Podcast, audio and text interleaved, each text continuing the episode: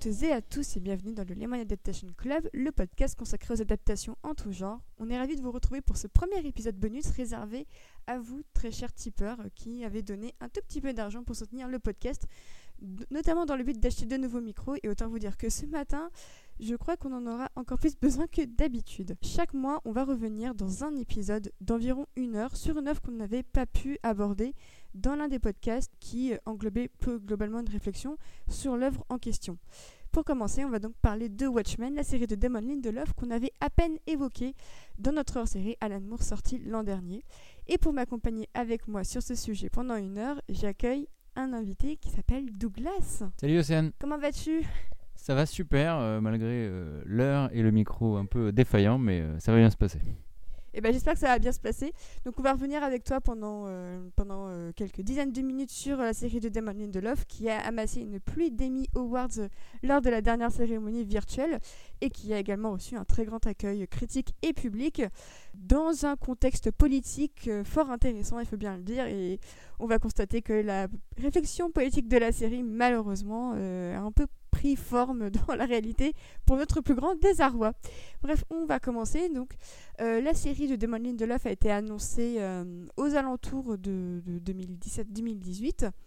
On, euh, on avait vu, on avait appris que Lindelof était sur le projet peu de temps après la fin de The Leftovers en 2017. Donc même si The Leftovers n'avait pas rencontré forcément un grand succès public, chez la critique et chez HBO, on était très très content de ce qu'avait fait Lindelof. Après euh, sa déconvenue sur euh, le final de Lost qui a euh, déchaîné les, critiques et qui les a déchirés et qui a littéralement déchiré Damon Lindelof sur les réseaux sociaux. Mais Lindelof, qui est un grand fan de Watchmen, a donc mis les petits plats dans les grands.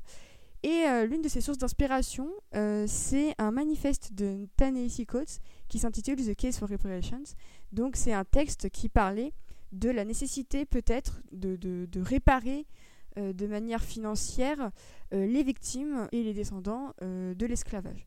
Et c'est un texte extrêmement polémique, c'est un texte extrêmement fort donc, que j'ai lu, qui est trouvable sur, sur le web sur le site The Atlantic, et c'est un texte aussi qui avait beaucoup remué Damon Lindelof puisqu'il avait appris dedans l'existence du massacre de Tulsa en 1921, dont on fête le centenaire l'an prochain d'ailleurs, enfin c'est les...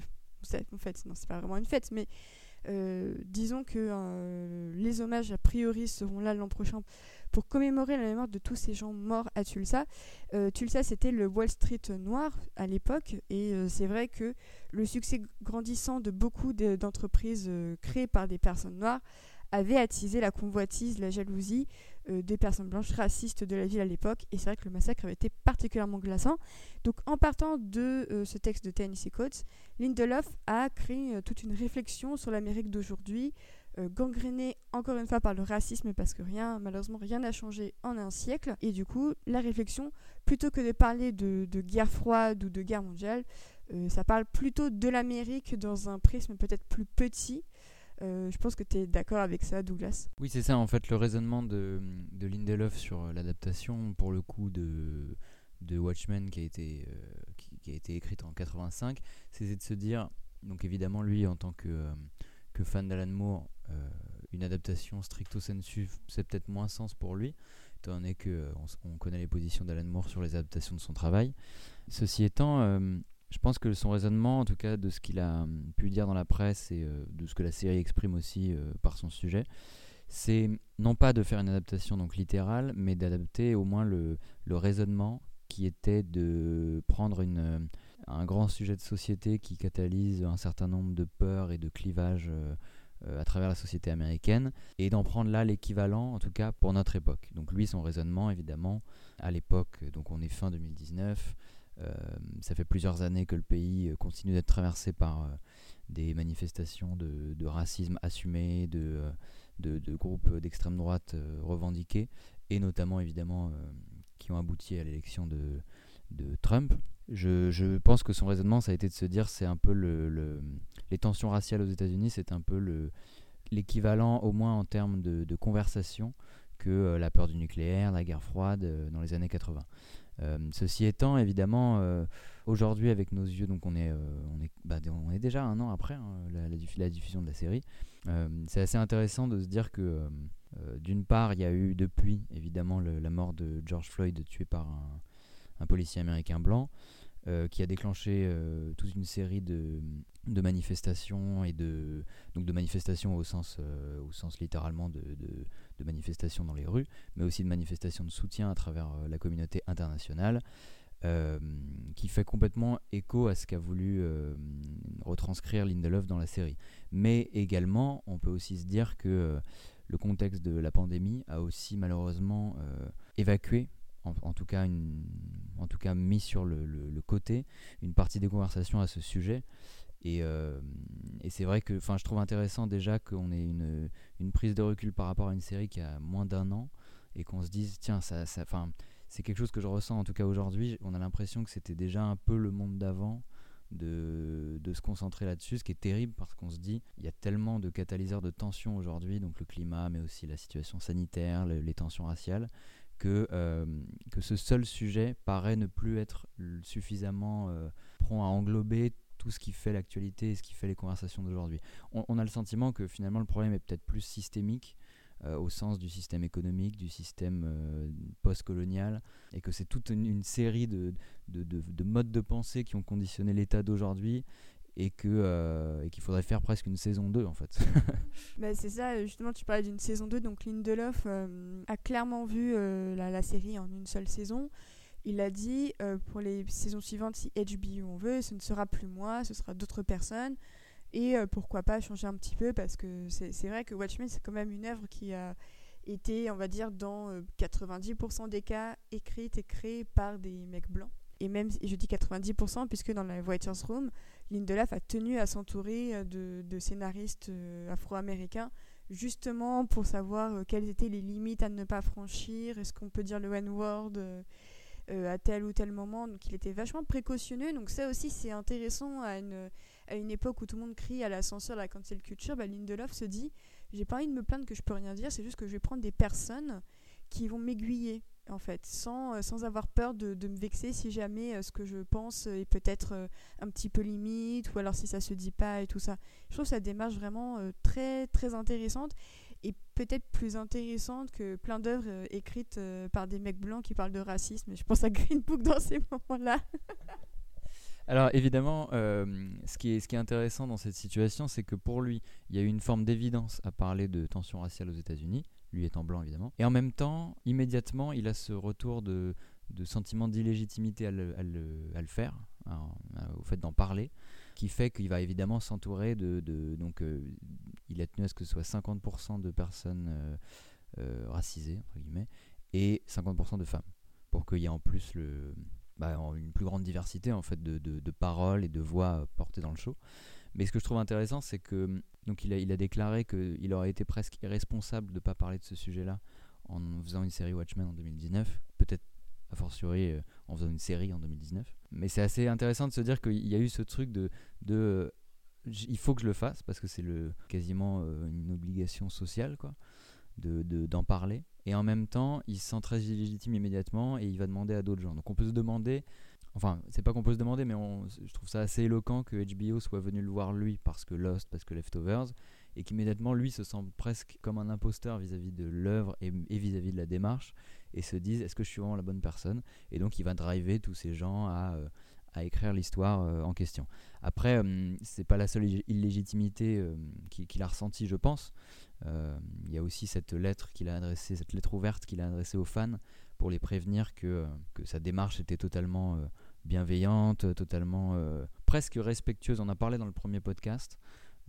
J'essayais d'argumenter sur le fait que peut-être qu'être respectueux envers Alan Moore, c'est être irrespectueux envers ce qu'il a fait, étant donné que lui, il a, il a, il a pas prôné une, révérence aux œuvres qui, l'ont inspiré. notamment là sur Watchmen, il est il est dans une forme de satire qui n'est pas non plus totalement révérente envers le genre super-héroïque, bien au contraire, qui va plutôt grossir les traits, qui va plutôt montrer les, dérives du genre. Euh, donc je trouve, euh, je trouve à la fois euh, intéressant que, que, lui, que Lindelof se soit dit bon, je suis peut-être pas légitime à faire une adaptation d'Alan Moore, et en même temps, je crois qu'il a dit fuck Alan Moore dans une interview. Donc il y a ce truc de. est-ce enfin, ça, reste une grande question. Est-ce qu'il faut adapter particulièrement Alan Moore, étant donné qu'il est à la fois révéré et à la fois très irrévérent sur lui-même? Et, euh, et, la série le, le fait avec, bah, avec des choix assez tranchés. Quoi. Bah, effectivement, les choix sont assez tranchés. Et la première particularité tout de même, c'est que la série est une, prolongation, est une suite directe aux comics et non pas un film de Zack Snyder. Et on avait fait tout un épisode dessus. Et en plus, euh, depuis, on a appris quand même qu'il y avait eu des projets même de séries télé, ne serait-ce qu'avec euh, Snyder euh, et tout ça. Du coup, finalement, il y a eu de tout ça. On a eu le Watchmen de Lindelof. J'ai envie de dire, bah, en fait, c'est peut-être pas si, si, mauvaise chose que ça. Hein. J'aime bien le film de Snyder, mais lui, en série télé, je, pense que ça ne serait pas passé. Mais oui, du coup, le, degré, de, respect et de, de, révérence, on va dire, euh, c'est peut-être quelque chose que j'ai trouvé un chouïa trop sage euh, dans, dans, la série. On sent que la série prend quand même quelques libertés et se permet de créer un, futur pour certains personnages. Je pense à Laurie qui finalement rentre dans euh, le FBI. Je pense à, à Ozymandias qui du coup est, est, quelque part. Voilà, il est quelque part. Est-ce qu'on a le droit de spoiler du coup là Oui, oui, oui. On a le droit de spoiler, je mettrai, je mettrai une alerte. Du coup, Ozymandias qui est un peu perdu quelque part. Docteur Manhattan euh, lui-même qui a un destin assez, euh, assez ouf quand même pour, euh, pour, pour, ce personnage-là. Donc Lindelof s'amuse quand même à tordre un petit peu les figures du passé en mettant en avant davantage de nouveaux personnages. je pense notamment à Regina King et Sister Nate, je pense à Looking Glass. Donc, clairement, on voit qu'il se sert d'une toile de fond avec les anciens personnages, mais que s'il avait pu créer la série sans eux, ça aurait pu également passer, je, je trouve. Ouais, complètement. C'est peut-être un des premiers un des premiers, on va dire, griefs que j'ai contre la série, même si par ailleurs j'ai vraiment apprécié l'intention et le projet dans la globalité. En fait, je trouve que hum, il y a une, partie des choix qui sont faits qui se gommeraient d'eux-mêmes euh, avec un tout petit peu plus de maturation. C'est-à-dire que je trouve que finalement, les, nouveaux personnages, euh, Looking Glass, que tu l'as dit, Sister Night, mais même Lady True, qui est la, qui est la fille de euh, Ozymandias, je les trouve presque hum, déjà bah, mieux traités. Euh, je trouve leur origin stories, leur, euh, leur développement, la façon même dont ils sont écrits, hormis Laurie pour le coup, que je trouve vraiment bien écrite au même titre que les, personnages que j'ai cités juste avant. Mais je trouve par exemple que, voilà, que le Docteur Manhattan, euh, son apparition singe un peu le style de, de Moore plutôt que d'essayer de complètement s'en défaire. Je trouve que Ozymandias c'est un choix vraiment très étrange. En fait, euh, donc euh, pour, pour rappeler, donc le, la série, euh, l'écriture de la série se faisait en même temps qu'il tournait le pilote. Et en fait, dans le pilote, Jeremy Irons, qui a été pris pour incarner Ozymandias, livrait déjà une prestation assez humoristique, quirky, qu'on retrouve dans toute la série. Et c'est presque cette prestation-là, d'après Lindelof, qui a guidé leur écriture pour la suite. Et je trouve déjà que c'est un choix assez particulier dans le sens où euh, à la fois il rend hommage donc à l'intelligence de, de Veidt vu qu'il lui, lui fomente tout un plan de d'exil et puis de retour etc et en même temps en avoir fait un personnage quasiment euh, burlesque avec euh, des espèces de, de trucs de déguisement de, de, faire à cheval dans un gâteau et tout je trouvais qu'on était presque plus dans un autre type de comics que Moore aurait pu écrire, enfin sans aucun, tu vois, sans aucun souci, c'est qu'on n'est pas éloigné du style du, personnage, mais qui est tout de suite moins Watchmen dans le sens où on n'est plus dans une satire, on est quasiment dans une parodie, dans une caricature, et, euh, pour moi c'est un autre registre. Alors que, du coup, pour le coup, l'origin story de Looking Glass est très crédible vis-à-vis du ton des comics. L'origine de Sister Night aussi, il y a une vraie réflexion sur euh, la façon dont les USA ont tenté de coloniser le Vietnam. Pareil pour les True, qui est un produit pur de cette pensée-là, de cette pensée euh, conquérante qu'incarne Ozymandias, mais qu'incarne aussi Dr Manhattan par sa négligence. Donc voilà, il y a, y a, ce grand écart entre les persos anciens et les persos nouveaux j'ai été plus sensible aux nouveaux personnages et limite je me dis que si tu poussais un tout petit peu plus le projet en fait tu te rendais compte que c'était une série sur les nouveaux personnages uniquement et qu'il n'y avait pas forcément de besoin de ramener les anciens ceci dit franchement le, le, le, traitement de Laurie je le trouve vraiment pertinent quoi. le fait qu'elle se transforme presque en version euh, flic du comédien plus tard euh, beaucoup plus cynique plutôt que de s'être transformé en le spectre soyeux. Enfin, je trouve ça hyper intéressant. je suis assez d'accord. Et en plus, Jean Smart, euh, je la trouve euh, vraiment dingue dans le rôle. J'étais hyper contente de revoir Laurie parce que c'est vrai que c'est un personnage qui est un peu la, la, seule femme sur le terrain, en tout cas dans, dans le comics et, et le film Watchmen de base. C'est vrai qu'elle est un peu seule et on sent que parfois elle est un peu réduite. Et que c'est pas c'est pas forcément le personnage féminin le mieux écrit de la carrière de Moore, ça c'est certain. Et puis effectivement, même le personnage de sa mère, euh, c'est quand même euh, voilà, c'est un, peu cringy de se dire qu'elle a fait être violée par un homme. On le rappelle donc le spectre soin numéro 1, donc c'est Sally Jupiter qui a failli être violée par le comédien pour finalement avoir une, une liaison avec lui quelques années plus tard. Et de cette liaison est née Laurie, qui ensuite a pris la relève de sa mère et qui a appris euh, quelques heures avant euh, que la, pieuvre géante n'arrive sur, euh, sur New York qu'elle était la fille du comédien. Et c'est vrai que c'est un choix intéressant de se dire que finalement c'est la, force du comédien peut-être qui l'a emporté. C'est une manière très désabusée de voir les choses puisque elle a renoncé à une vie de famille avec, avec Daniel, donc le hibou, justement pour, pour continuer et être cette fois du, de l'autre côté de la barrière. D'ailleurs, le petit détail euh, euh, assez intéressant et que je trouve assez drôle, c'est que euh, donc, dans le fameux épisode 3, donc, qui est un centrique sur Laurie, on a le fameux godemiché bleu que Daniel lui a fabriqué. Ça on, on avait appris ensuite dans les PT Files que c'était Daniel qui, lui avait fabriqué ce, god et que le nom du god c'est Excalibur. Et quand on remet un peu les lettres en perspective, c'est que Calabar, en fait c'est Excalibur. Ouais, ouais. C'est fait exprès, genre j'étais en mode, mais c'est quoi ce niveau de détail Genre vous appelez un god comme son ex, quoi, c'est n'importe quoi. mais euh, c'est vrai que même dans ça, on sent un peu l'irrévérence aussi euh, de, de, de, se moquer un petit peu, parce que c'est vrai qu'à l'époque, ne serait-ce que pour le film de Snyder, t'avais des questions, bah, ne serait-ce que sur la taille du pénis de Manhattan, quoi. Et euh, c'est vrai que le fait que le film de Snyder ose montrer du full frontal pour Manhattan, c'était un truc cool et qui est d'ailleurs également dans la série on voit vraiment Yaya Abdul-Mateen vraiment sous tous les angles quoi. Et euh, ça j'ai trouvé ça bien qu'ils continuent à, le montrer comme ça euh, même si c'est HBO et que bon euh, ils en ont vu des belles avec Game of Thrones tu vois. Genre pour eux bah, c'est juste un mec voilà tu vois genre lambda alors que dans Game of Thrones il y avait genre des orgies de, de 20 personnes. Mais c'est bien aussi qu'ils aient continué à vraiment le montrer comme ça. Surtout que ça intervient à un moment, donc cette nudité intervient dans l'épisode 7, à un moment où euh, on redécouvre euh, le Dr Manhattan, c'est un centrique sur lui et sur sa rencontre avec Angela.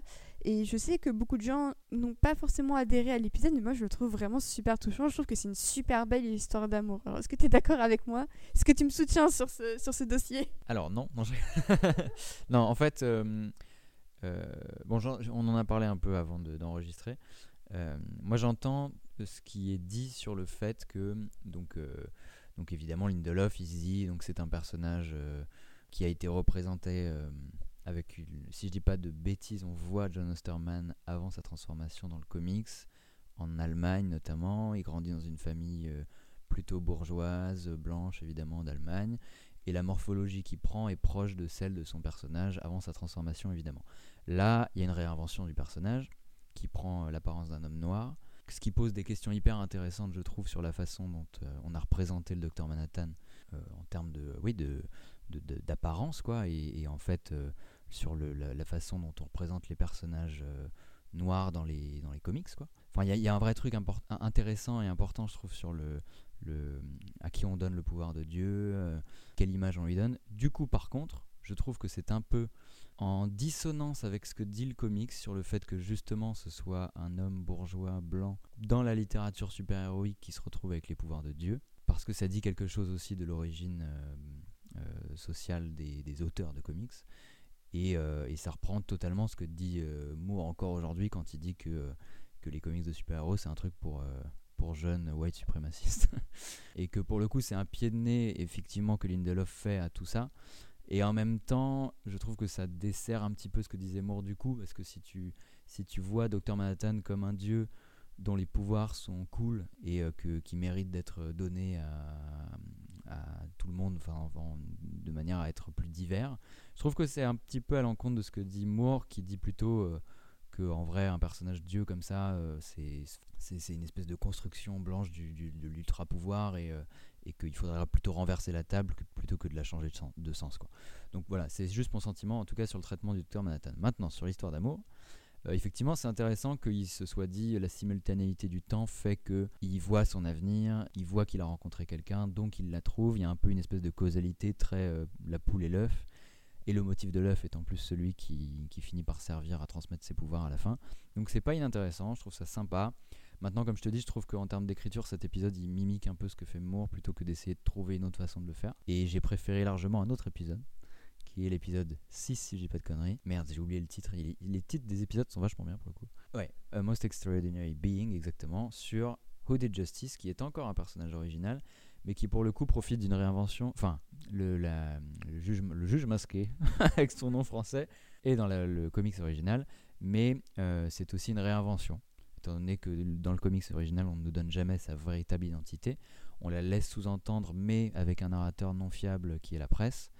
Et là, je trouve que pour le coup, la réinvention est vraiment très très bonne. Quoi. Bah, Audit Justice, c'est intéressant parce que euh, du coup, j'ai quand même lu euh, les Before Watchmen à propos justement des Minutemen, qui est probablement le meilleur euh, segment de Before Watchmen, écrit par Darwin Cook dessiné par Darwin Cook, c'est absolument formidable. Et euh, franchement, si saison 2 il y a, je voudrais vraiment voir un truc sur les Minutemen parce y a moyen de faire une série ultra pulp euh, sur des super-héros dans les années euh, dans les années 30 40 tout ça. Et je pense que ça peut être vraiment excellent. Et c'est vrai que c'est un personnage que on voyait déjà donc bah, dans le, comics Watchmen original même si on, apprenait juste qu'il était retrouvé mort. Et je trouvais la réinvention vraiment très très bonne.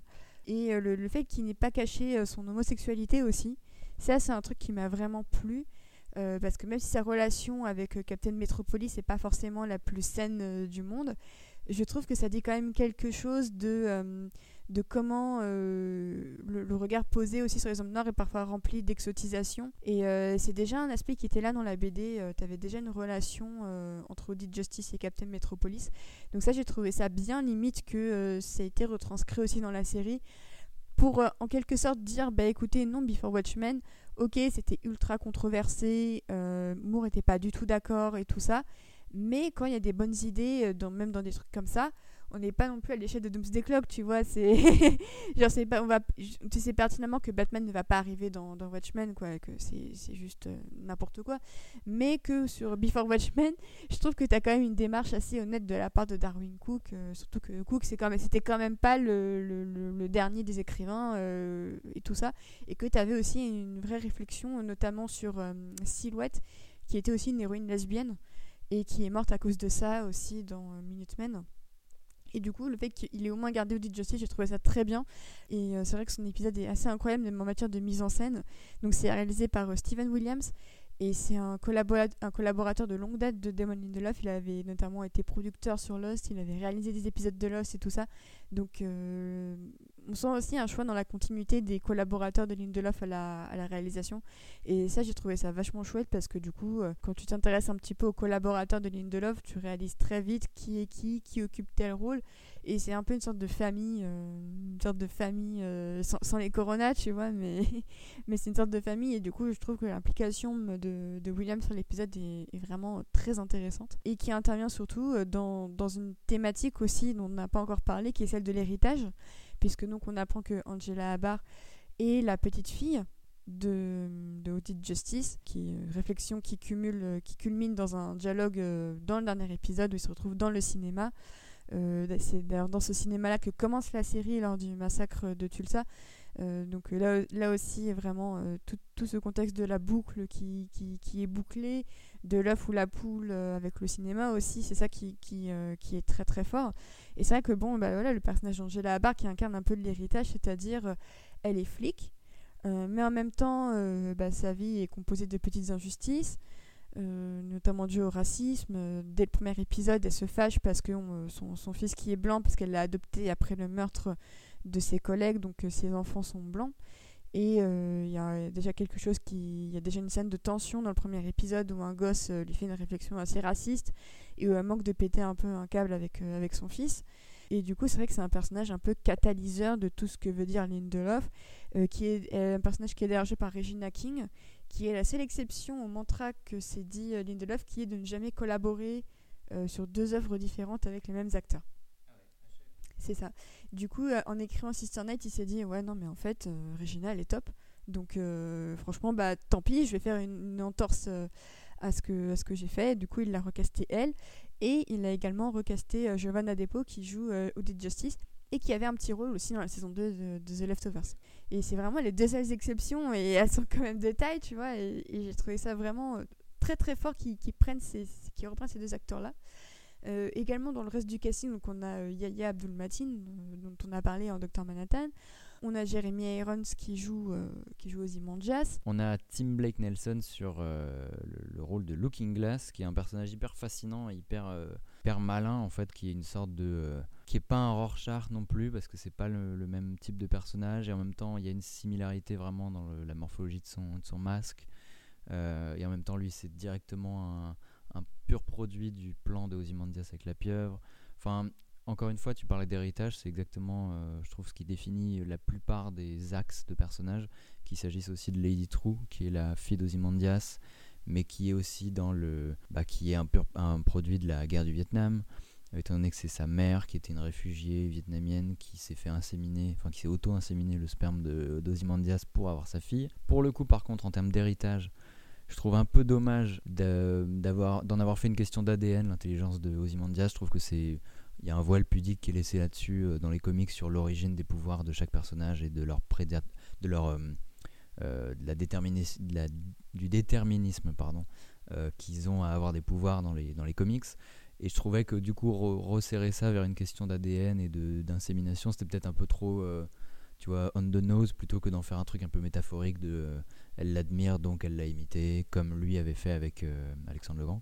Mais tout ça c'est hyper euh, malin en tout cas d'en avoir fait le, fil conducteur de tous les personnages mais quasiment sans exception, c'est-à-dire que la 7ème cavalerie qui est le mouvement suprématiste blanc qui, ruine la vie de, des habitants de Tulsa c'est aussi un mouvement qui a pour héritage le journal de Rorschach. Il y a aussi, euh, enfin il y en a plein en fait, il y a plein de petites connexions qui sont pas seulement des connexions aux comics, mais aussi à la grande histoire, qui sont aussi des connexions, on va dire, euh, métatextuelles, c'est-à-dire euh, au-delà de, simplement se rapporter au texte du comics, on sait qu'il y a derrière l'héritage de Alan Moore et ce qu'il a voulu dire, qui était lui-même un comics dérivé de l'héritage des Charleston Comics.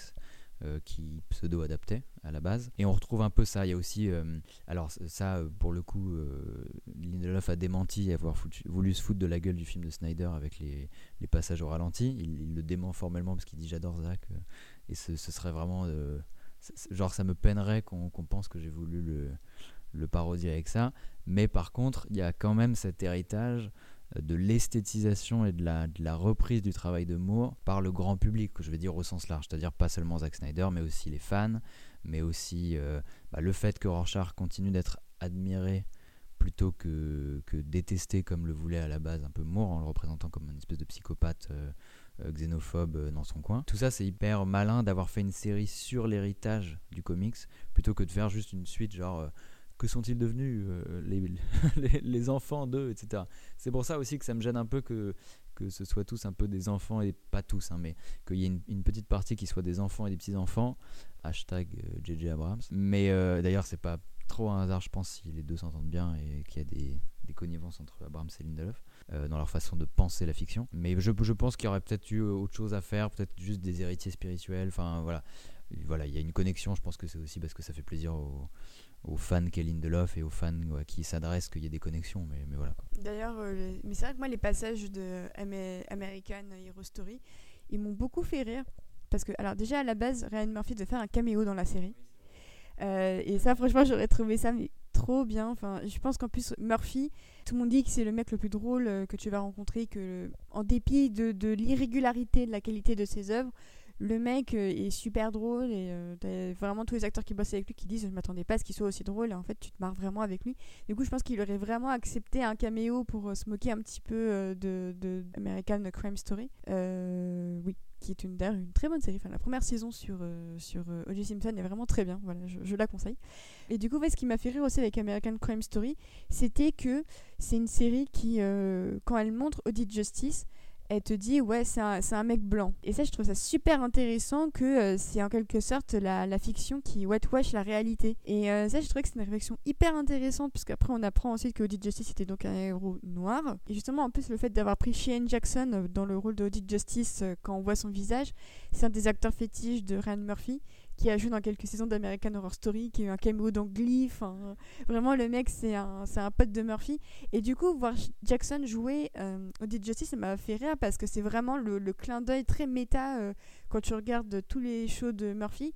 C'est de te dire, bah, le, vraiment, le clin d'œil était poussé jusqu'à dire que Audit Justice, bah, en fait, c'était un pur produit de, de tous les acteurs qui passent chez Murphy. Et ça, à l'époque où euh, vraiment le true crime euh, reprend des couleurs et tout ça, bah, je trouvais ça vraiment bien que Lindelof adresse ça. Euh, même je trouve que toutes les virgules musicales que Trent Reznor et Atticus Ross ont créées sont excellentes, avec la grosse voix off qui, qui, dit tous les trigger warnings. Ça, j'ai trouvé ça assez marrant de, de, de dire qu'en fait, tu as une des pistes sur la BO qui dit alors warning, ce programme contient des violences sexuelles, des insultes euh, sexistes et raciales. Et euh, du coup, en fait, c'est c'est une société dans, Watchmen où ils n'ont pas Internet. Ça, je sais pas si tu avais remarqué, mais ils n'utilisent jamais Internet.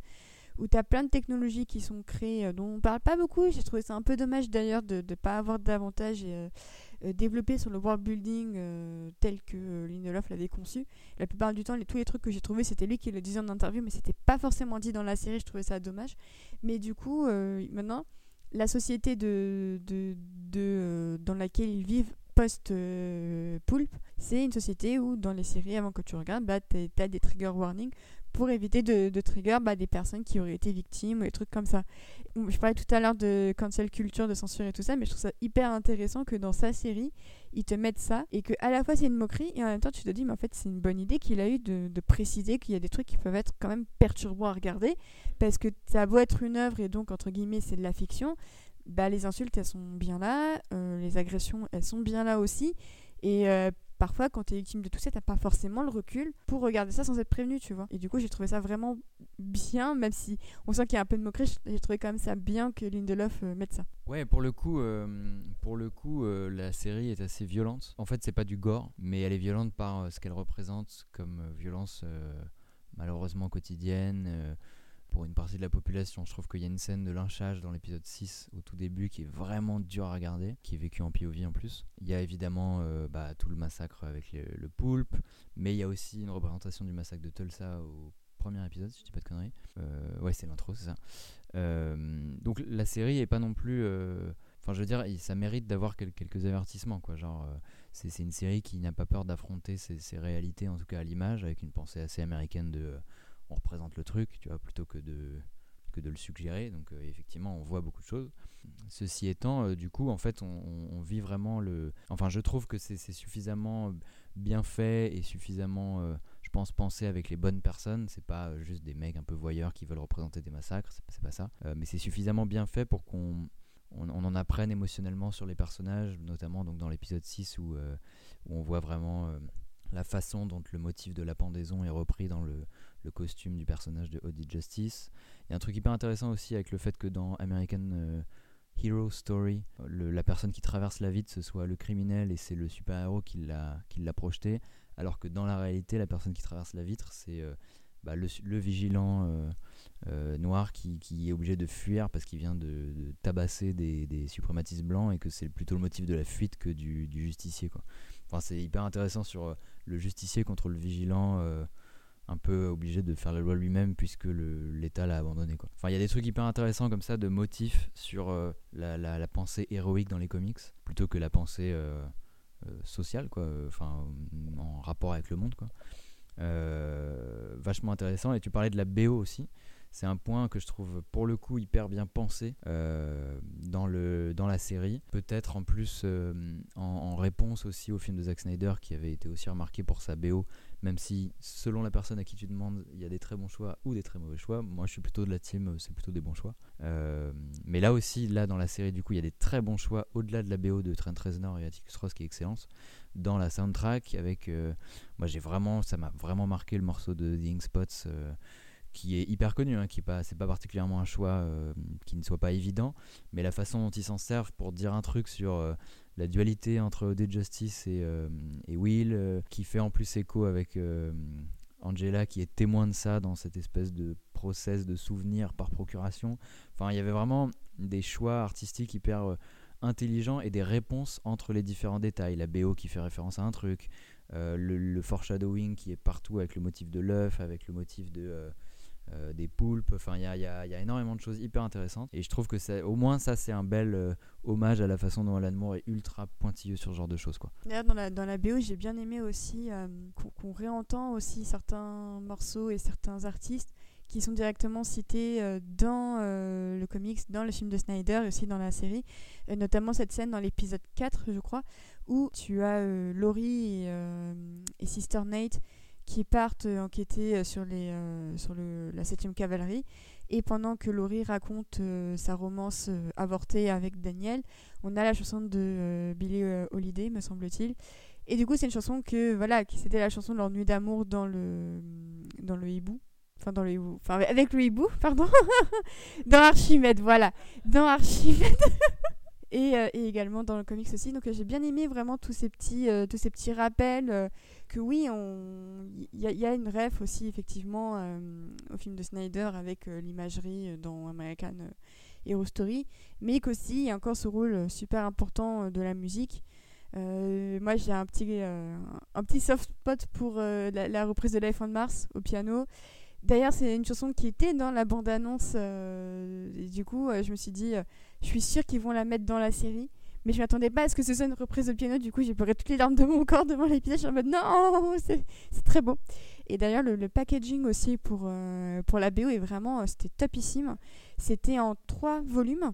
Donc euh, chaque volume, c'était les pistes de trois épisodes, vu que la série se divise quand même entre trois volumes de trois épisodes, donc un peu des tomes en quelque sorte.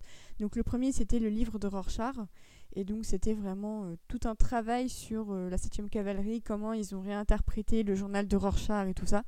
Le deuxième, c'était un focus sur euh, American euh, Hero Story, avec la couverture, avec le Audit Justice et tout ça. Et le troisième, c'était un truc autour du euh, Manhattan Project. Reznor a poussé le truc tellement loin, c'était que tu pouvais appeler un numéro de téléphone qui disait qu'ils allaient te livrer de la poudre bleue. Et en fait, certaines personnes qui ont vraiment reçu une poudre bleue. euh, et c'est genre, le niveau de détail, c'est hallucinant, quoi. Mais euh, vraiment euh, assez dingue. Donc on sent vraiment que c'est une série craftée jusque dans sa promo, dans vraiment le moindre détail. C'est quand même une série, un peu pour, pour conclure sur ça, c'est quand même une série qui, a eu, qui est vachement soigneuse dans tout ce qu'elle fait, où chaque élément est maîtrisé et calculé à la perfection. Et je trouve que qu'on aime ou pas la série, parce que c'est vrai que moi j'ai beaucoup de mal avec l'épisode final, je trouve la conclusion quand même assez décevante, sauf pour Angela, ça je trouve que c'était une super idée, mais j'ai trouvé globalement la conclusion un peu plus faible que les huit premiers épisodes, mais ça reste quand même une série craftée avec beaucoup beaucoup de, de soins, désolé de le dire pour Snyder, mais quand même un plus grand respect des thématiques du, du matériau originel et euh, de, de l'inquiétude vis-à-vis de la société que ressentait Moore euh, lui aussi. Oui, clairement, en plus, euh, en plus tu parlais, tu parlais de, de respect envers l'œuvre originelle.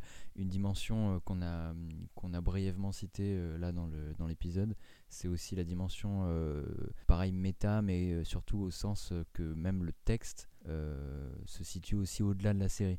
C'est un peu un truc qui est fait dans le comic, c'est-à-dire que une fois les cases du, du gaufrier euh, f- finies, tu as aussi des appendices avec des, euh, des extraits de, journal, de publicité, de, lettres, euh, de correspondances, etc. Et c'est aussi ce qui a été fait sur la série avec le site euh, Pittypedia, donc euh, de l'agent euh, Dale, Dale qui, euh, qui enquête, qui te donne euh, plus d'informations sur les personnages, sur le contexte de la série, sur la technologie même. Enfin, des choses hyper intéressantes. En plus, si vous ne le saviez pas, du coup, apparemment, il est fortement impliqué que ce serait le fameux Liubman auquel euh, il n'y a plus aucune référence une fois sa scène passée dans l'épisode 1, je crois. L'épisode 4, pardon. Donc il y a tout ce truc hyper euh, mourien de, euh, ouais, de métatexte, de euh, c'est pas juste de la BD, c'est euh, c'est un projet artistique global, donc c'est de la littérature, quoi. C'est t'as à la fois de la bande dessinée, enfin de, de- du travail du graphisme, t'as aussi de l'image sans, sans dialogue, ce qui est pour une, une grande part aussi de la série, c'est hyper bien bien pensé aussi de ce côté-là. Et puis tu as, des choses au-delà. Et c'est un peu, c'est marrant parce que Lindelof se dit fan de Watchmen depuis son enfance, que c'est quelque chose qu'il a partagé avec son père, si je dis pas de bêtises. Et, euh, et Lost, c'était déjà un peu ça, quoi. C'était déjà une série qui allait au-delà avec bah, des choses qui se passaient à la Comic Con, des indices sur Internet. C'était déjà une série qui avait volonté à, euh, à pousser les limites juste du projet pour en faire une- un truc un peu euh, 360 degrés. Euh, multimédia, etc. Et c'est ce que refait un peu Lindelof. Bon, euh, de façon évidemment moins surprenante parce que c'est déjà ce qu'il avait fait avec Lost. Et, euh, et en même temps, je trouve qu'il le fait vraiment suffisamment bien pour qu'on se dise Ah, c'est cool qu'il y ait un truc transmédia comme ça où tu peux aller chercher des indices toutes les semaines. Enfin, le, c'était vraiment plaisant à suivre aussi de ce point de vue-là. même si on, moi, j'essaie toujours personnellement, en tout cas, de, de, me cacher aussi de, des Reddit et tout ça parce que je trouve qu'on devine assez facilement les, les, les trames euh, trop à l'avance. quoi. Sur Westworld, ça m'a, ça m'a coûté, mais, mais voilà. bah, moi, euh, ayant participé à After Watchmen avec euh, Emmanuel Pedon, entre autres, c'est vrai que du coup, comme on se faisait plein de théories, c'est vrai que parfois, parfois, on avait raison sur certains points et pas sur d'autres. Mais c'est ça aussi qui fait que en ce moment, il y a un débat sur la saison 2 de The Boys parce que chaque épisode sort chaque semaine. Et des gens disaient oui, mais non, mais c'est mieux de tout avoir d'un coup et tout ça. Je trouve qu'une série comme Watchmen, ça j'en parlais un peu sur Twitter euh, il y, a quelques semaines, une série comme Watchmen, j'ai trouvé ça génial de la vivre chaque semaine avec les gens. Parce que même si j'avais eu accès aux cinq premiers épisodes pour pouvoir les, chroniquer sur différents euh, médias, comme euh, Hyperlink ou les chroniques de Cliffhanger entre autres, ce qui m'a le plus plu, c'était chaque semaine de revoir l'épisode et de partager ce sentiment-là avec les autres. Et ensuite de découvrir le Pitipédia, et puis bah, parfois d'enregistrer le After Watchmen, de me crafter mes théories, euh, de, tout découvrir. Et je trouve qu'il y a un aspect vraiment très ludique. Et je pense que la série n'aurait pas eu l'impact qu'elle a eu euh, aujourd'hui si elle était sortie d'un seul bloc. Ne serait-ce que pour l'épisode 7 où à la fin tu apprends que Yaya est en fait le docteur Manhattan. Où tu as, cette vidéo Twitter incroyable où il se marre à l'arrière d'une voiture en mode putain, je vous ai bien eu. Et franchement, oui, il nous a eu parce que si tout était sorti d'un seul coup, mais à 9h01 le vendredi, on aurait appris que Yaya était le docteur Manhattan. Et ça, moi, ça m'aurait grave saoulé, quoi. Je trouve que justement, c'est vachement. Euh, c'est vraiment une récompense, finalement, d'attendre semaine après semaine, surtout pour une série comme ça, et que ça adopte aussi un peu la structure d'un comics où tu devais y retourner chaque semaine, chaque mois, pour avoir la suite de tes, aventures. Et c'est pour ça que je trouve que la diffusion vraiment euh, chaque semaine, pour Watchmen en tout cas, c'était une stratégie hyper payante. Puis du coup, en fait, ce qui est, cool, c'est que c'est aussi une façon d'appréhender la télévision, quoi, au sens de, médium et presque d'art. Il était discuté que la télévision puisse devenir un art aussi. Je veux dire que la télévision, au-delà de, considérations comme on en, fait souvent entre est-ce que c'est mieux sur grand ou petit écran, euh, euh, est-ce que c'est mieux d'un coup ou, à la suite En fait, la télévision, à l'origine, on n'avait pas de trucs à la demande, on n'avait pas de, euh, de binge-watching, ça n'existait pas. C'était épisodique parce que l'idée commerciale derrière aussi, c'était de vendre du temps d'antenne sur plusieurs semaines et que les gens soient fidèles, tu vois, de fidéliser des audiences. Et donc, par la force des choses, le médium de la série télé, il s'est aussi construit sur une périodicité, une, tu vois, une, une temporalité qui fait qu'il faut revenir, mais qu'il faut aussi laisser du temps et digérer et ce que, ce que ne fait plus du coup euh, un certain nombre de services de streaming, euh, Netflix, Amazon, euh, même Disney Plus, ils commencent à, à re-régulariser un peu leur truc, même si c'est plus que de 3-4 jours sur The Mandalorian. Enfin, je trouve qu'il y a vraiment une, une façon d'appréhender la télévision qui est plus bah, un peu comme ce que Moore fait avec la BD, c'est-à-dire qu'est-ce que ça permet ça permet de faire une séquence d'images animées, de jouer sur leur succession, le fait qu'on puisse revenir en arrière. C'était déjà des choses ultra bien d'appréhender dans Watchmen, et même c'était le but de Watchmen d'appréhender ça. Et j'ai l'impression que c'est aussi un peu le cas là avec euh, Watchmen, la série. C'est-à-dire que tu as plusieurs épisodes, tu les appréhendes avec une semaine d'écart, en tout cas si tu as suivi la série au moment T. Et en plus, tu peux aller au-delà en allant sur un site web, mais tu peux revoir des épisodes pour comprendre des choses. Enfin, il y a vraiment ce truc-là aussi qui est hyper bien euh, pensé et euh, totalement dans la lignée de ce qu'a voulu faire Moore sur la BD. Quoi. Du coup, en conclusion, on vous conseille de, rattraper euh, la saison 1 qui est disponible en DVD, Blu-ray, Steelbook, également sur OCS. Est-ce que tu avais un dernier mot à rajouter sur un truc qui t'a plu, un épisode Moi, mon préféré, ça reste le 3 quand même, parce que c'est le centrique sur Laurie. Et je trouve la, la fin assez dingue, avec la voiture qui tombe et on sait pas d'où ça vient. Et ça, c'est tellement parfait. Bref. Mais euh, toi, est-ce qu'il y a un moment particulier, par exemple, qui t'a vraiment marqué ou quoi? Honnêtement, ouais, je, je, fais une fixette un peu sur cet épisode de Who Justice dans le sens où euh, je trouve que là, pour le coup, il y a une vraie réflexion totale un peu sur euh, l'usage du noir et blanc, qu'est-ce que ça signifie, bah, à la fois pour le, le, fait que les comics n'étaient pas colorisés au départ le fait que euh, enfin c'est l'esthétique de la fiction aussi le cinéma en noir et blanc euh, dans les années 30-40 je vais me faire étaler par euh, Marc Moquin je suis sûr que je dis les mauvais les mauvaises dates c'est pas grave. Ce que je veux dire c'est que en tout cas on a le sentiment avec cet épisode même si on peut pas mettre les mots dessus parce qu'on n'a pas forcément le background classique et sur l'histoire de la fiction du cinéma etc on a le sentiment en tout cas c'est ce que l'épisode procure qu'il y a eu une pensée à tous les niveaux de l'histoire de Watchmen le comics, l'histoire de la fiction super-héroïque à travers le, le, temps, l'histoire du, traitement des minorités raciales aux États-Unis, la position de Lindelof en tant qu'héritier de Moore aussi. Tu vois, c'est plein de niveaux où tu te prends tout dans la gueule et en même temps c'est fait avec une belle élégance parce que je trouve qu'il y a vraiment des choix artistiques euh, dans cet épisode. La narration est assez épurée, on comprend franchement de façon très simple, c'est juste une, une, origin story. C'est presque vraiment comme de parcourir les pages d'un bon comic book, où les, bons, les bonnes ellipses sont faites, où on, nous montre juste avec suffisamment d'économie ce qu'il faut comprendre émotionnellement du personnage, le fait qu'il ait été d'abord euh, séduit, puis rejeté par euh, Captain Metropolis, euh, son intégration au Minutemen, son lynchage au départ, et puis plus tard le fait qu'il prenne le masque et son fils qu'il voit. Enfin, Vraiment, cet épisode, il m'a énormément marqué. À l'inverse du final, j'aime pas finir sur une note négative, mais du coup, juste pour parler brièvement du final, même si on va pas non plus s'éterniser dessus, je trouve que le final, en fait, il trahit un truc qui est que euh, Lindelof, je pense qu'il s'est dit la pieuvre à la fin de Watchmen, c'est un peu comic booky, c'est un peu, tu vois, c'est presque euh, étrange et presque surnaturel. Et, du coup, je pense qu'il s'est dit il faut faire un truc très comic booky à la fin avec cette espèce de plan de euh, je veux les pouvoirs du docteur euh, avec une grosse machine et tout. Je trouve pour le coup que on est carrément plus du tout dans ce qu'il fait dans les 8 épisodes d'avant. Même si on va dire que déjà l'épisode 8 commence à être un peu. J'avais déjà des réserves. Je crois que c'est dans l'épisode 8 qu'on comprend que Ozymandias s'est fait. Euh, euh, emprisonné lui-même dans euh, le truc de Europe, etc. Je trouvais déjà que c'était un petit peu, bon, un petit peu over the top pour le coup. Mais voilà, il faut pas, il faut pas, pour le coup, c'est pas le genre de série comme d'autres, Game of Thrones, où le final me pourrit le reste, parce que il n'y a pas une progression vers ce final. Enfin, elle est là, il y a une progression vers ce final. Mais disons que presque les épisodes pris séparément sont de bonnes histoires Watchmen indépendamment, notamment celui sur Laurie, tu l'as dit, mais même celui sur Looking Glass serait une bonne histoire spin-off de Watchmen, même celui sur O.D. Justice, même celui sur, en vrai, sur euh, Cal et Dr. Manhattan est quand même assez cool. Enfin, il y a des choses euh, sympas à retenir d'un peu tous les épisodes individuellement, donc euh, on peut vous encourager à regarder la série et à en discuter en commentaire. Le mec corpo. C'est ça, moi juste dernier point qui m'a qui m'a beaucoup marqué, c'est que on a constaté qu'aux États-Unis, les flics se masquaient en manifestation et qui portait des cols jaunes comme dans la série. Et je trouve que c'est l'une des images les plus terrifiantes de 2020, c'est de te dire que Lindelof, qui t'en fait un truc un peu cauchemardesque quand même dans, le, dans la série, parce qu'il questionne un petit peu quand même le fait que les policiers soient masqués, et du coup, où est la frontière entre vigilanté et policier si ton visage est masqué? Et euh, je trouve que là, euh, la réalité saute à pieds joints dans, dans ce qu'il faut pas faire. Et je trouve ça absolument terrifiant.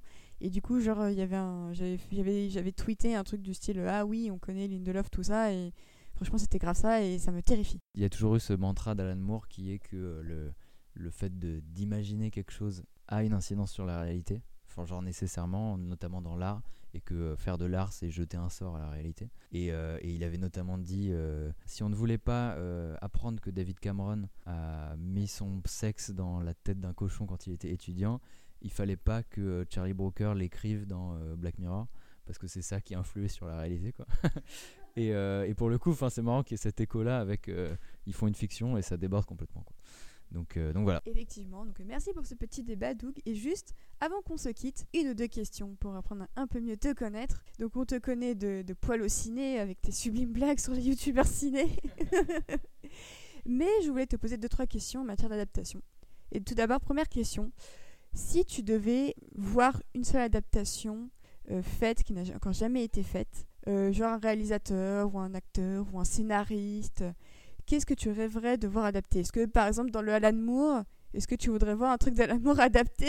Ou est-ce que tu penses qu'il faut laisser le, vieil homme tranquille à Northampton? Alors, bon, on en a parlé dans, le premier, dans, le, dans les épisodes hors série qu'on a fait au départ avec euh, toute l'équipe sur Alan Moore. Moi, je suis plutôt, je suis plutôt partagé. À la fois, je pense qu'on peut faire de bonnes adaptations d'Alan Moore. Je pense que c'est pas du tout impossible et qu'en plus elles ont un intérêt. Moi, j'ai vraiment découvert euh, Watchmen avec l'adaptation de Zack Snyder pour le coup. Même si j'ai fini par lire le comics euh, très peu de temps après ou avant, je ne sais plus, mais bon voilà. Euh, donc, je pense qu'elles ont un intérêt et en même temps, je me dis, Alan Moore, son propos, c'est aussi d'inciter à la création. S'il a fait des satires et des adaptations dans sa carrière c'est aussi pour montrer que ça peut être un matériau de base pour créer quelque chose de très nouveau. Donc pour le coup, bah, sur Watchmen de HBO, je trouve que c'est le cas. Enfin, en tout cas, pour la majorité du temps, c'est le cas. Euh, il a vraiment créé des nouveaux personnages. Il a repris des, thématiques actuelles et pas les mêmes. Enfin, il n'a pas fait un duplicata quoi, de ce que dit Moore dans le, le comic. Ça n'aurait pas eu de sens en plus.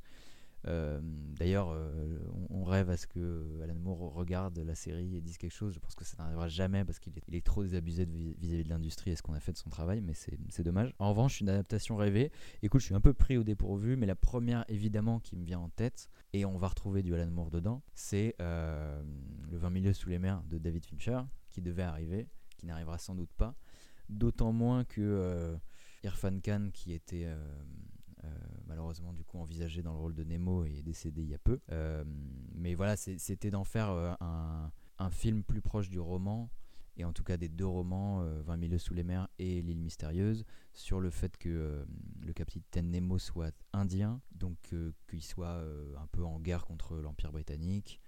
Enfin, il y avait un truc hyper intéressant à faire, je pense. Évidemment, ça aurait, ça aurait nécessité beaucoup de budget et sans doute beaucoup de practical effects ce à quoi Disney est allergique puisque les coûts de production et surtout le temps de production ne leur conviendraient pas, mais tant pis. Mais ça, m'aurait plu aussi parce que je suis, comme tu le sais, ultra fan de la Ligue des Gentlemen Extraordinaires, qui fait une représentation de Nemo hyper fascinante, terrifiante mais hyper fascinante et, euh, que j'aurais bien voulu voir prendre vie euh, sur le grand écran. Euh, et moi je dis en Nemo, l'acteur Amish Patel qu'on a vu récemment dans Tenet ou même Yesterday, moi je trouve que ce serait un bon, un bon jeune Nemo, franchement je voudrais trop voir ça.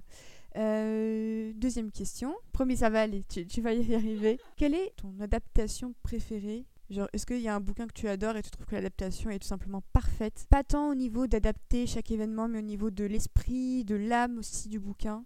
Est-ce qu'il y a un truc qui pour toi se rapprocherait un peu de la perfection? Ah, c'est difficile. Bon, du coup, évidemment, moi je suis de la génération du coup euh, qui a grandi fin 90 années 2000. C'est difficile pour moi, petit garçon euh, que j'étais à l'époque, de pas citer Harry Potter dans les adaptations qui m'ont le plus marqué, euh, notamment parce que j'ai découvert Harry Potter avec l'adaptation film du premier au cinéma qui m'a instantanément fait basculer vers les romans, mais comme, enfin, je veux dire comme une grande partie des gens de ma génération. Évidemment, j'ai envie de le citer lui parce que c'est aussi une adaptation un peu particulière euh, dans le contexte d'aujourd'hui, qui n'est pas inédite mais qui, qui est raréfiée en tout cas. Une adaptation, c'est-à-dire qui s'est fait en totale collaboration avec son auteur et même avec une domination claire dans la balance des pouvoirs entre les auteurs et les adaptateurs qui était du côté de l'auteur. C'est-à-dire que Rowling avait un droit de regard mais euh, dont elle a fait usage euh, avec force et intensité sur toutes les adaptations de son travail.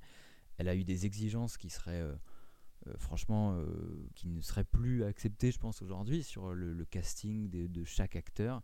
Pour les rôles secondaires, il fallait qu'ils aient la nationalité des, euh, des personnages. Euh, elle a eu une influence sur la mise en scène pour le coup, vu qu'elle s'est fritée avec Alfonso Cuarón sur le troisième et même, je pense, avec Mike Newell sur le quatrième, si j'ai pas de conneries. Enfin voilà, c'est difficile pour moi de spontanément, en tout cas, j'avoue que j'avais pas forcément préparé la question, du coup, je suis un peu prêt au dépourvu, j'aurais eu plus à dire sur d'autres choses. Mais celle-ci en particulier, elle est éloquente et on en parlera peut-être dans un prochain podcast. Ouh, peut-être. Euh, elle est éloquente. Je vais parler juste du premier film pour le coup, mais je pourrais parler des autres, mais ce serait spoiler le podcast. Mais elle est éloquente parce que il y a vraiment eu ce truc de le bouquin a du succès, il plaît à une génération. On se pose pas la question de euh, est-ce qu'il faut faire différemment, est-ce qu'il faut. En fait, c'est littéralement une adaptation stricto sensu, mais qui donne vie avec un soin, euh, je trouve. Euh, vraiment rare au moindre accessoire, au moindre décor, tous les petits détails. Enfin, il y a un travail phénoménal qui a été fait dessus. mais pour le coup, c'est une adaptation qui est respectueuse. Si je devais prendre une adaptation irrespectueuse, bah, franchement, j'ai envie de citer tout ce qu'a fait Anne Moore, c'est-à-dire la Ligue des Gentlemen Extraordinaires, pour le coup, euh, si on peut la voir comme une adaptation de tous les personnages qu'elle euh, inclut, enfin qu'elle euh, qu'elle inclut, c'est une adaptation qui fait preuve d'une irrévérence totale envers les œuvres, les œuvres qu'elle adapte, et en même temps qui comprend leur rôle au sein du paysage de la fiction. C'est-à-dire, oui, les premières œuvres pré-pulp, donc les romans d'aventure au 19e siècle. Elle est plutôt respectueuse avec eux parce que bon, elles ont de l'importance pour Moore vu que c'est des romans qu'il a découverts dans son enfance. Mais en plus, c'était euh, une époque où la fiction n'était pas encore une, marchandise comme elle l'est aujourd'hui, contrairement à maintenant où il représente Harry Potter comme l'antéchrist pour cette raison-là aussi. Donc là, on est dans les révérences. Euh, enfin, Moore pour le coup fait un travail de. C'est pas vraiment une adaptation, mais c'est une réflexion sur le matériau qu'il emprunte, quoi, qui est hyper intéressant. Euh, donc je citerai peut-être ces deux-là. Après, j'en, ai, aurai d'autres, mais euh, j'avoue, j'aurais dû préparer. Mince. mais en plus, euh, on s'est levé très tôt pour faire cet épisode, donc euh, moi, j'avoue, j'ai, j'ai, pas le cerveau à la bonne place. mais merci en tout cas. donc merci à vous d'avoir écouté ces mini-épisodes. On espère que le format vous a plu. Sachez que pour le mois de novembre, l'épisode bonus sera avec Anne-Pauline. Et on reviendra sur la saison 8 de Game of Thrones. Parce qu'on aime les débats tranquilles sur des œuvres qui ont fait consensus, tu vois. c'est notre spécialité ici au Lemon Adaptation Club. Donc euh, n'hésitez pas à partager le podcast autour de vous. au moment où vous écouterez ce podcast, a priori, The Leftovers ne tardera pas à sortir, ou alors il est déjà sorti. Donc, euh, autre œuvre, euh, immense œuvre de Damon Lindelof. Et également, pour le mois d'octobre, alors fin octobre, on enregistre normalement Tomorrowland, avec notamment Douglas. Mais oui, tout à fait avec grand plaisir. Donc euh, voilà, on espère que tout le programme vous plaira. Euh, d'ici là, portez-vous bien, continuez de rester prudent, de porter vos masques et de vous asperger vos mains de gel hydroalcoolique, c'est très important. Bonne continuation, bonne journée, bonne soirée à tout le monde, peu importe l'heure à laquelle vous écoutez ce podcast. À très bientôt, ciao